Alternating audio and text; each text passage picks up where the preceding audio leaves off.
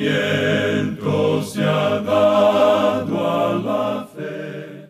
A través de la Biblia, un análisis de la Biblia libro por libro que le ayudará a crecer espiritualmente. Estos estudios fueron diseñados por el doctor J. Vernon McGee. Acompáñenos en este fascinante recorrido a través de la Biblia. La palabra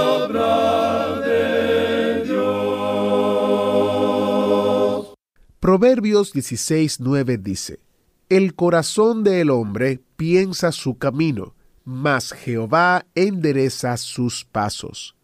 Bienvenidos a, través de la Biblia, el programa donde conocemos a Dios en su palabra. Soy su anfitrión, Heiel Ortiz. Estamos comenzando a ver cómo esta verdad de Proverbios se realizó y se aplicó en la vida de Amán. En el estudio de hoy veremos que sale un decreto del rey que la nación de Israel tiene que ser destruida. Pero Dios, por medio de su providencia, coloca en el trono al lado del rey a una hermosa reina. Iniciamos en oración. Padre eterno, te damos gracias porque podemos estudiar tu palabra. Gracias porque en este momento podemos aprender principios bíblicos que nos ayudarán a confiar cada vez más en ti, en tu palabra, en tu fidelidad, en tu providencia que hace posible que nuestra vida se desarrolle de acuerdo con tu plan. Te pedimos que uses al Maestro, te pedimos que uses este tiempo, te pedimos que tu Espíritu Santo hable a nuestra mente y a nuestro corazón, de manera que podamos vivir para tu gloria y tu honra. Trae a aquellos que aún no te conocen al conocimiento de tu Hijo Jesucristo. Te lo pedimos en el nombre de Jesús. Amén. Continuamos hoy estudiando el capítulo 6 de este libro de Esther. Y en nuestro programa anterior dejamos nuestro estudio en una situación bastante estratégica. El rey Jerjes no podía dormir esa noche y llamó a sus secretarios para que le leyeran las crónicas del reino. Allí encontraron que Mardoqueo le había rendido un servicio muy valioso al rey, pero que nunca había sido recompensado por ese servicio. Como resultado, ahora el rey siente que debe hacer algo por Mardoqueo. En ese mismo momento entra Amán a ver al rey, era muy temprano en la mañana, y él iba a solicitar que se diera la orden para ahorcar a Mardoqueo. Amán ya había preparado la horca para ese hombre. Así es que nos encontramos en este momento tan interesante de la historia nos revela que Dios, por medio de su providencia, está obrando. El rey pues le hace una pregunta a Amán. ¿Qué se hará al hombre cuya honra desea el rey? Y Amán se puso a cavilar dentro de sí diciendo, No puedo pensar en ninguna otra persona que merezca la honra del rey sino yo mismo. Este hombre era en realidad una persona muy egoísta y consentida. En realidad tenía base para eso, así que él le presenta un programa muy destacado al rey. Leamos otra vez los versículos 7 al 9 de este capítulo 6 de Esther. Y respondió Amán al rey, Para el varón cuya honra desea el rey, traigan el vestido real de que el rey se viste, y el caballo en que el rey cabalga, y la corona real que está puesta en su cabeza, y den el vestido y el caballo en mano de alguno de los príncipes más nobles del rey, y vistan a aquel varón cuya honra desea el rey, y llévenlo en el caballo por la plaza de la ciudad, y pregonen delante de él, así se hará al varón cuya honra desea el rey. ¿Qué piensa usted, amigo oyente, sobre lo que tenía en mente Amán en esta coyuntura? Pues bien, Amán en realidad estaba tramando obtener el trono del imperio de los medos y los persas, y él quería en realidad usurpar el trono del rey. Pensamos que él estaba tratando de destruir también al rey. Él es un individuo sangriento, podemos decir de paso. Por tanto, lo que él piensa en esta ocasión es que él personalmente será quien va a recibir el honor del rey, y es por eso que dice que se le coloque la corona del rey en su cabeza, que se le vista con las ropas reales, que se le provea el caballo sobre el cual cabalga el mismo rey. En otras palabras, que la gente se acostumbre a ver a este hombre a quien el rey quiere honrar, vestido como el rey. Él está mostrando sus intenciones de una manera muy sutil, pero detrás de todo esto es obvio ahora que él está tratando de derrocar al rey. Y pensamos que el rey Jerjes se dio cuenta de lo que Amán estaba tramando. Continuemos leyendo ahora el versículo 10. Entonces el rey dijo a Amán, Date prisa, toma el vestido y el caballo como tú has dicho, y hazlo así con el judío Mardoqueo que se sienta a la puerta real. No omitas nada de todo lo que has dicho. Ahora uno nunca habría podido pedirle a Amán que hiciera algo que fuera más odioso, más ignominioso, más degradante y antipático que el tener que poner esas ropas reales, colocar la corona del rey sobre la cabeza de Mardoqueo y pasearlo por las calles de la ciudad anunciando que este era el hombre al cual el rey deseaba honrar. Este hombre Amán es en realidad una persona muy miserable. Aparentemente el rey Jerjes comienza a darse cuenta que en Amán tiene una persona que está tramando hacerle daño. Por supuesto, él no hace nada en este instante, porque se nos dice aquí en el versículo 11, y Amán tomó el vestido y el caballo, y vistió a Mardoqueo, y lo condujo a caballo por la plaza de la ciudad, e hizo pregonar delante de él, así se hará al varón cuya honra desea el rey. Él nunca hubiera querido hacer eso, por el contrario, él estaba pensando ahorcar a Mardoqueo. Prosigamos ahora con el versículo 12. Después de esto, Mardoqueo volvió a la puerta real, y Amán se dio prisa para irse a su casa, apesadumbrado y cubierto su cabeza. Él había sufrido una humillación muy grande, y notemos lo que ocurrió aquí en el versículo 13 de este capítulo 6 de Esther. Contó luego Amán a Ceres su mujer y a todos sus amigos todo lo que le había acontecido. Entonces le dijeron sus sabios, y Ceres su mujer, si de la descendencia de los judíos es ese Mardoqueo, delante de quien has comenzado a caer, no lo vencerás, sino que caerás por cierto delante de él. Esta era una mujer muy dulce, ¿no le parece? Ella fue la que hizo la sugerencia que se construyera la horca, y ahora le está diciendo a su esposo, yo te dije que no hicieras eso, tú estás comenzando a caer delante de él. O sea que ella no tenía ninguna palabra de consuelo o de aliento para su esposo. Y leemos en el versículo 14, Aún estaban ellos hablando con él cuando los eunucos del rey llegaron apresurados para llevar a Amán al banquete que Esther había dispuesto. Tantas cosas le están sucediendo a este Amán que ahora va a llegar tarde al banquete que había estado esperando tan ansiosamente. Todo está comenzando a suceder en su contra como si él no tuviera ningún control sobre las cosas, lo cual es así en realidad. ¿Y sabe por qué, amigo oyente? Porque Dios está dominando toda esta situación y Dios está encargando que esa trama de Amán no tenga éxito. Y así llegamos al capítulo 7. Y a este capítulo lo hemos titulado El hombre que fue a cenar y murió en la horca. Amán se dirige a ese banquete un poco confuso. Él está muy contento de haber sido invitado por la reina, pero debido a la forma en que se están desarrollando las cosas, él ha tenido que honrar a ese hombre Mardoqueo. Y pensamos que en este momento él no se ha dado cuenta por qué Mardoqueo ha sido honrado y él dejado de lado. Sin embargo, él se dirige al banquete de la reina. Leamos pues los primeros dos versículos de este capítulo 7 de Esther. Fue pues el rey con Amán al banquete de la reina Esther. Y en el segundo día, mientras bebían vino, dijo el rey a Esther, ¿Cuál es tu petición, reina Esther? Y te será concedida. ¿Cuál es tu demanda? Aunque sea la mitad del reino, te será otorgada. Algo interesante de notar aquí es que esta reina todavía está muy nerviosa. Pensamos que ella estaba nerviosa y tenía mucha razón para estarlo, por supuesto. ¿Qué es lo que ella puede hacer frente a estos dos poderosos hombres en su presencia? Se ha publicado un decreto en contra de su pueblo y lo que allí se decía la alcanzaba también a ella. Ahora, ¿cómo va a presentar su petición al rey? Porque aparentemente Esther no se había dado cuenta de lo que había estado ocurriendo, es decir, que Mardoqueo había sido honrado por el rey. Todo lo que ella sabe es que estos dos hombres han llegado a su mesa y nos imaginamos que ambos están un poco excitados por lo que ha ocurrido ese día, de lo cual ella no tiene ningún conocimiento. Pero ahora nuevamente el rey le dice a la reina que haga su petición. Él le dice, Esther, Ahora que estás tan cómoda, no titubees en hacerme conocer tu petición, la cual has estado demorando por algún tiempo. Yo te daré hasta la mitad del reino. Y lo que él quería decir es que todo el reino iba a ser de ella, ya que como reina, ella ya tenía la mitad.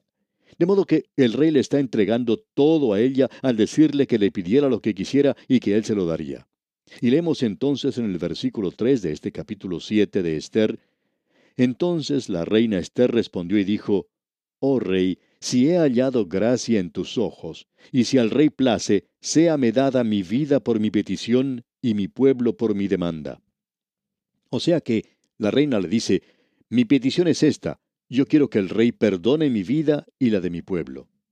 Ahora el rey tiene que haberse sorprendido mucho, y si él estaba sorprendido, lo que estaba pasando en ese momento por la mente de Amán tenía que haber sido mucho más. Él nunca se había enterado que la reina era de la nación de Israel, que ella era una israelita. Y usted puede estar seguro, amigo oyente, que este hombre ahora puede estar sintiendo un poco de calor y se siente incómodo y agitado por la forma en que se están desarrollando las cosas. Entonces la reina dice en el versículo 4, porque hemos sido vendidos, yo y mi pueblo, para ser destruidos, para ser muertos y exterminados. Si para siervos y siervas fuéramos vendidos, me callaría, pero nuestra muerte sería para el rey un daño irreparable.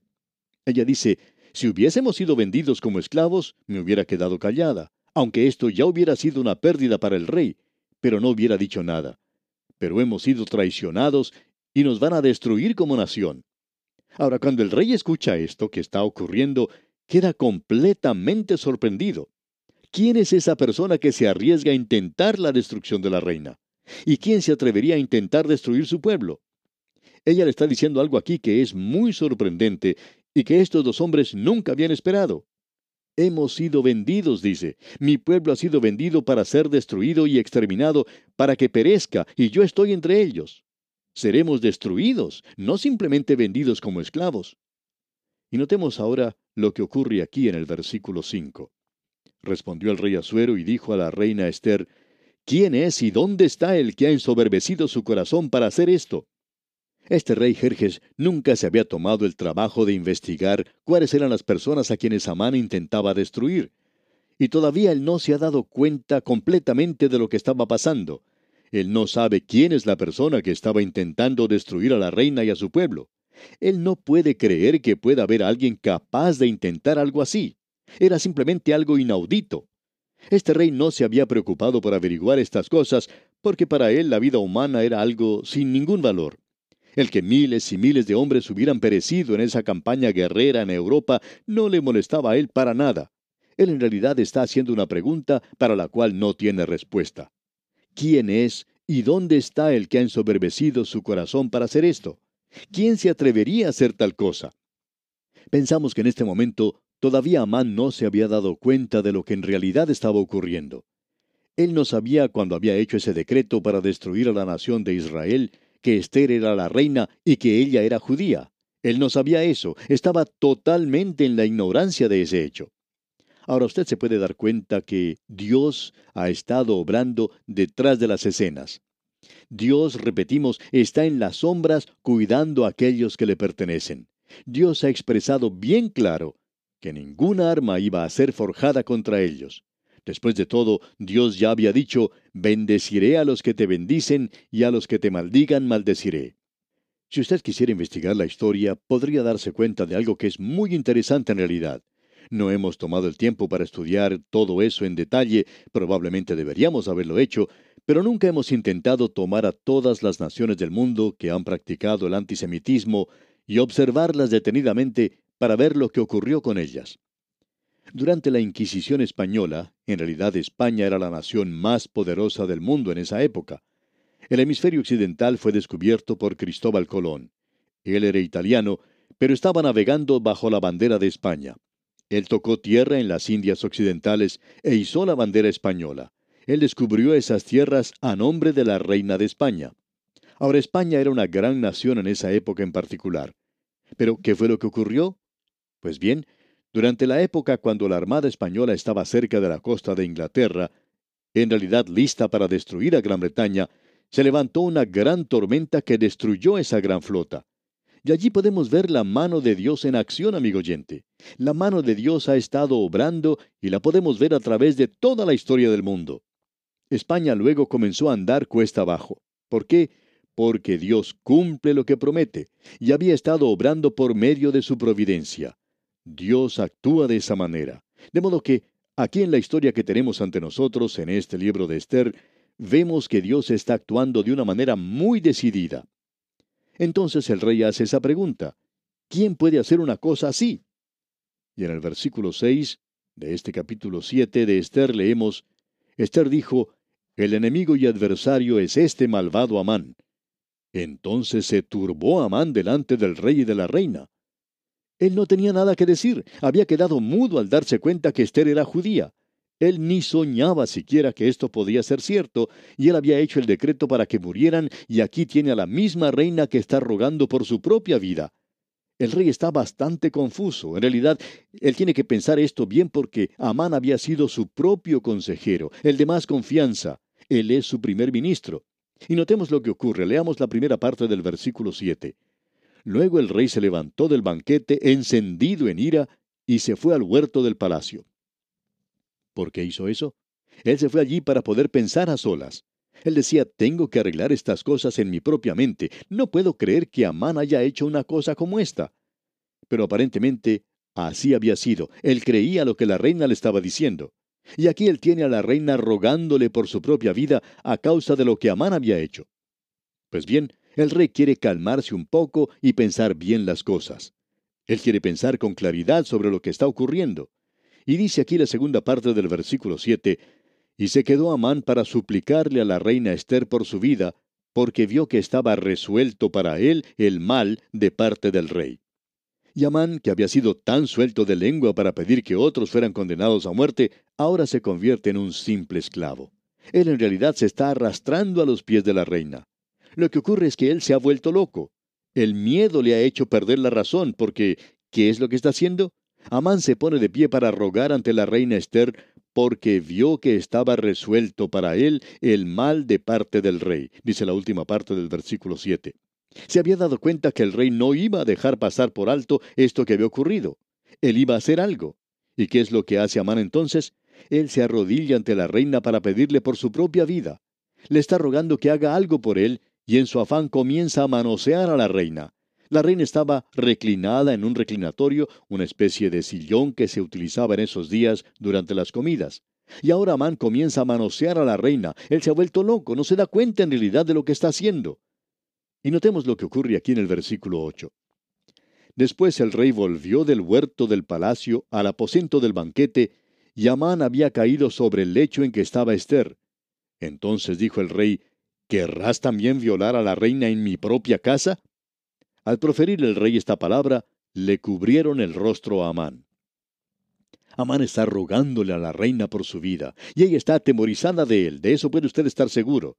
Y cuando el rey vio eso, dijo, ¿Querrás también violar a la reina en mi propia casa? ¿Qué es lo que está tratando de hacer este hombre manoseando a la reina? Y eso, amigo oyente, no se hacía nunca. Pero este hombre ha perdido la razón. Este hombre Amán estaba loco. Al proferir el rey esta palabra, le cubrieron el rostro a Amán, dice la última parte del versículo 8. Como usted puede ver, allí estaban unos eunucos observando todo lo que estaba pasando. Ellos no se habían movido de sus lugares. La reina no le había pedido ayuda a nadie. Ella estaba tan atemorizada que no atinó a hacer nada.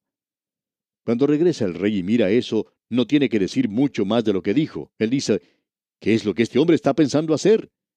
Y estos eunucos, hombres de gran estatura y fortaleza, se adelantan y toman a Amán y lo arrestan. ¿Y qué es lo que va a ocurrir ahora? Bueno, leamos aquí el versículo 9. Y dijo Arbona, uno de los eunucos que servían al rey, He aquí en casa de Amán la horca de cincuenta codos de altura que hizo Amán para Mardoqueo, el cual había hablado bien por el rey. Entonces el rey dijo, Colgadlo en ella. Usted puede apreciar, amigo oyente, que Dios dice, No os engañéis, Dios no puede ser burlado. Todo lo que el hombre sembrare, eso también segará. Y eso fue lo que ocurrió aquí. Si Jacob pudiera hablarnos, nos diría que eso también ocurrió con él. Aún el mismo apóstol Pablo podría decir algo al respecto. Recuerda usted que él había dado su consentimiento en la muerte de Esteban, y ahora él se encuentra en Galacia y la multitud enardecida lo apedrea fuera de la ciudad y lo deja por muerto. ¿Por qué ocurre todo esto? Porque uno no se puede burlar de Dios, amigo oyente. Dios no es burlado por el hombre. Quien quiera que usted sea, amigo oyente, cualquier cosa que usted esté sembrando, no importa lo que sea, usted lo segará. Y aquí tenemos la ley por la cual Dios obra. Ahora notemos lo que dice el versículo 10 de este capítulo 7 de Esther. Así colgaron a Amán en la horca que él había hecho preparar para Mardoqueo, y se apaciguó la ira del rey. Para terminar hoy quisiéramos leer en el Salmo 37 los versículos 35 y 36. Escuche usted lo que dice el salmista. Vi yo al impío sumamente enaltecido y que se extendía como el laurel verde, pero él pasó y he aquí ya no estaba. Lo busqué y no fue hallado. Esto es muy interesante, ¿no le parece? Amigo oyente, usted puede tener su día. Usted puede ser un villano si lo quiere. Usted puede andar contra el plan y los propósitos de Dios para usted. Pero usted no va a poder derrotar a Dios, porque usted tendrá que salir de esta escena. Eso es lo que le pasó a Amán. Bien, nosotros no hemos finalizado aún con este libro de Esther porque todavía tenemos un gran mensaje en sus páginas para nosotros. Y veremos esto en nuestro próximo programa. Estamos seguros que usted seguirá paso a paso esta sin igual historia bíblica en la que se manifiesta la maravillosa providencia divina. Hasta nuestro próximo programa, amigo oyente, que el gozo del Señor sea su fortaleza, ahora y siempre. Muchas gracias al maestro Samuel Montoya. Así es, todavía no hemos terminado con esta intrigante historia. Asegúrese de acompañarnos mañana mientras la trama continúa desarrollándose. Mientras tanto, si podemos responder a sus preguntas sobre este ministerio o ayudarles a encontrar un recurso para profundizar en el estudio de la palabra de Dios, escríbanos al correo atv@transmundial atv.transmundial.org, atv.transmundial.org o comuníquese con nosotros con la información que daremos al final del programa en pocos minutos. Quiero recordarles los recursos destacados de este mes. Consiste en el comentario de Esdras, Nehemías, Esther y Job en un solo volumen y un librito titulado Gracia sobreabundante, basada en 2 de Corintios capítulo 8 y 9. Estos recursos están como descarga gratuita. Si usted escucha en nuestra aplicación o nuestro sitio multilingüe en línea, solo tiene que hacer clic en la foto que dice Recursos destacados y le lleva directamente a la página donde puede descargar estos recursos. Le recuerdo que son completamente gratuitos, gracias a las ofrendas de los oyentes de este programa que hacen posible que los pongamos a su disposición. Gracias por su sintonía hoy. Siempre es nuestro deseo que el programa y su estudio de la palabra de Dios con nosotros le lleve a una relación más cercana y más profunda con nuestro buen Dios. Soy Geiel Ortiz y si Dios lo permite estaré con usted en una próxima entrega de su programa a través de la Biblia, guardándole un asiento especial y exclusivo para usted.